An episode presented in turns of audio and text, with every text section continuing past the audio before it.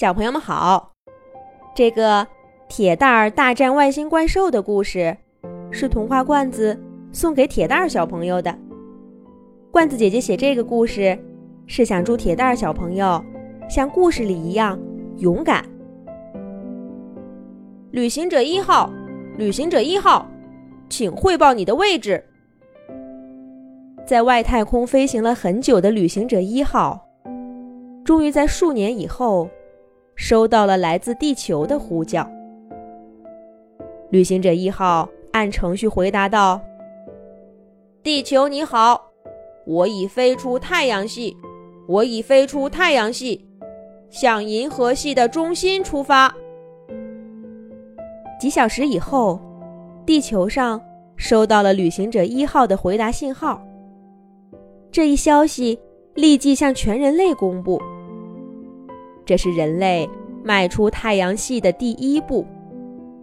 这一天是二零一四年九月十三日，在地球上的中国，电视上正播着这一条新闻。可是，一个叫铁蛋儿的小家伙，正咿咿呀呀地躺在婴儿床上。他并不知道旅行者一号，这颗已经离开地球三十七年的人类航天器。在未来，会和自己发生什么关系？旅行者一号继续向前飞行，它的背后是仍然巨大的太阳，和他曾经拜访过，但现在看起来却越来越小的木星和土星。旅行者一号默默地和太阳说着再见，向着银河系的另一个恒星系飞去。他知道，到达另外一颗太阳的恒星系需要四万年的旅程。又过了十一年，二零二五年，地球失去了和旅行者一号的联络。旅行者一号携带的三颗核电池再也没有电了。它将永远孤独的继续向着银河系中心飞去。已经上小学的铁蛋儿，把这件事儿写在了他当天的日记本里。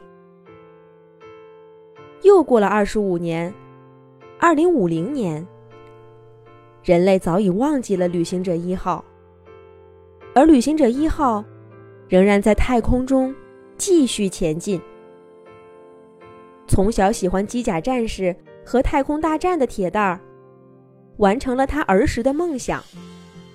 他创立了机器人探索公司，研发出了第一代单人机甲“鸿蒙一号”。人类穿上“鸿蒙一号”，可以在人类月球和火星基地外长时间活动和工作，这为人类的太空探索插上了新的翅膀。而在铁蛋儿的秘密实验室，一座百米高的巨大机器人机甲竖立在机台上。这才是铁蛋儿的真正梦想。铁蛋儿的办公桌正对着这座巨型机器人机甲。办公桌一角摆着儿时的日记本。铁蛋儿从小就坚信有外星人，而旅行者一号携带的地球坐标和人类信息，将最终给地球和人类带来邪恶外星人的攻击。所以。铁蛋最终创立了机器人公司，要为那一天的到来做好准备。这一天是二零五零年六月六日，人类登陆火星的纪念日。整个地球的人们都沉浸在欢乐的节日氛围中，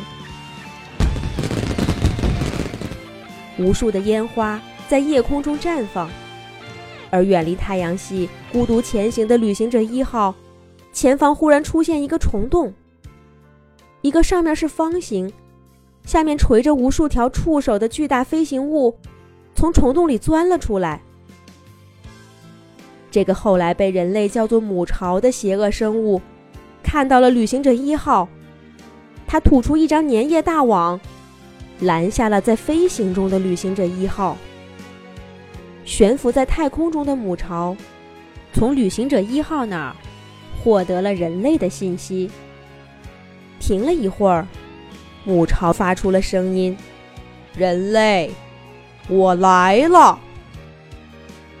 又一个虫洞在母巢面前展开，母巢钻进去，消失不见了。一年以后，人类的火星基地发出警报信号，报告地球，火星基地受到外星人的攻击。火星基地受到外星人的攻击，然后火星基地。就再也没有了应答，整个人类世界都紧张起来。而铁蛋的机器人公司，在地球收到火星基地警告的第一时间，就向联合国免费提供了自己的最新巨型机器人机甲技术。世界各国都纷纷造起巨型机甲，并开始了驾驶员选拔和训练，为迎接外星侵略者做好了准备。一个月、两个月、三个月，在外星侵略者袭击人类火星基地后的六个月，美国的超人号机甲、俄罗斯的灰熊号机甲、中国的龙机甲、巴西的足球机甲、德国的战斧机甲和日本的武士机甲，全世界各国的巨型机甲战士都做好了准备，包括铁蛋自己驾驶的铁蛋机甲。全世界的人类都恐惧害怕，但还有一些兴奋的，等着那一天的到来。报告地球，月球基地遭到外星人攻击！人类的惨叫声从月球基地通过信号传回地球。这次一起传回的，还有外星侵略者的身影。人类第一次看到了母巢的样子。高达千米的、长着无数触角的巨大虫巢，放出了无数像虫子一样的怪兽，把月球基地的一切都粉碎了。人类，我来了！这是月球基地最后传回的声音，母巢的声音。从月球飞到地球，母巢并没有花多少时间。母巢出现在了埃及金字塔的上空，无数的虫子被母巢撒向大地。全球的军队和巨型机甲战士都出动了，开足马力和这些怪兽战斗。这些像虫子一样的怪兽，利爪和口气可以轻易撕碎坦克，弹射起来可以够到飞在低空开火的飞机。母巢里的空间好像无穷无尽，虫子怪兽被消灭了一批又一批，人类的军队损失惨重。日本的武士巨型机甲战士也在守卫最后一道防线的时候，被一群外星虫子给干掉了。不能再这样下去，要主动攻击。在普通居民都紧急撤离，军人们。都后撤躲到掩体。美国、俄罗斯、中国都发射出了核导弹，射向了还没有消灭的虫子怪兽和空中的母巢。而所有的巨型机甲战士，在铁蛋机甲的带领下，一起扑向了空中的母巢。一片片的小型核弹，炸没了一片又一片的外星虫子，但炸在母巢身上。只是激起了一片一片的空中波纹。母巢显然有着更高科技的防御盾。核导弹过后，巨型机甲战士们来了，他们从不同方向抓住母巢的一根根触手。虽然和母巢比起来，巨型机甲战士们只是一个个的小不点儿，但机甲战士们或者用激光剑砍，或者用炮轰。或者用力拽。虽然母巢有许多根漂浮的触角，但触角一根一根的失去，明显影响了母巢的行动。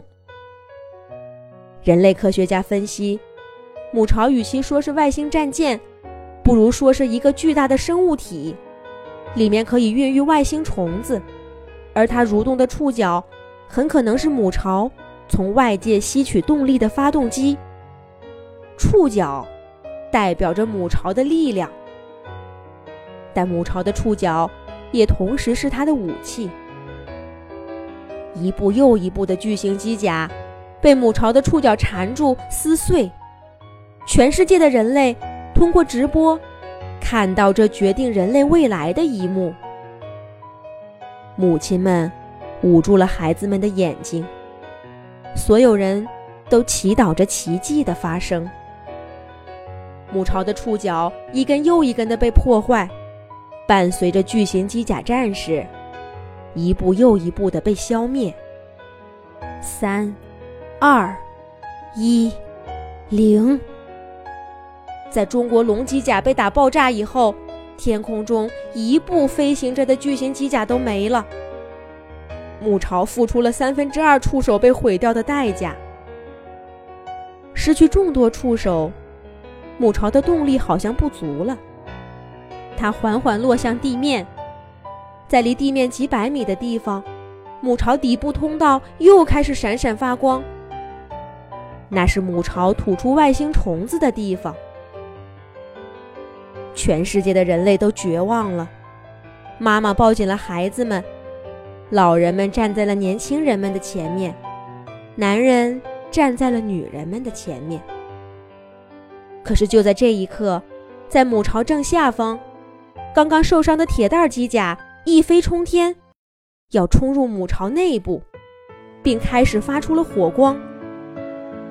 铁蛋机甲要自爆了，铁蛋从驾驶室被弹射出来，看到机甲冲向母巢出入口的地方，然后是一片光，铁蛋就什么都不知道了。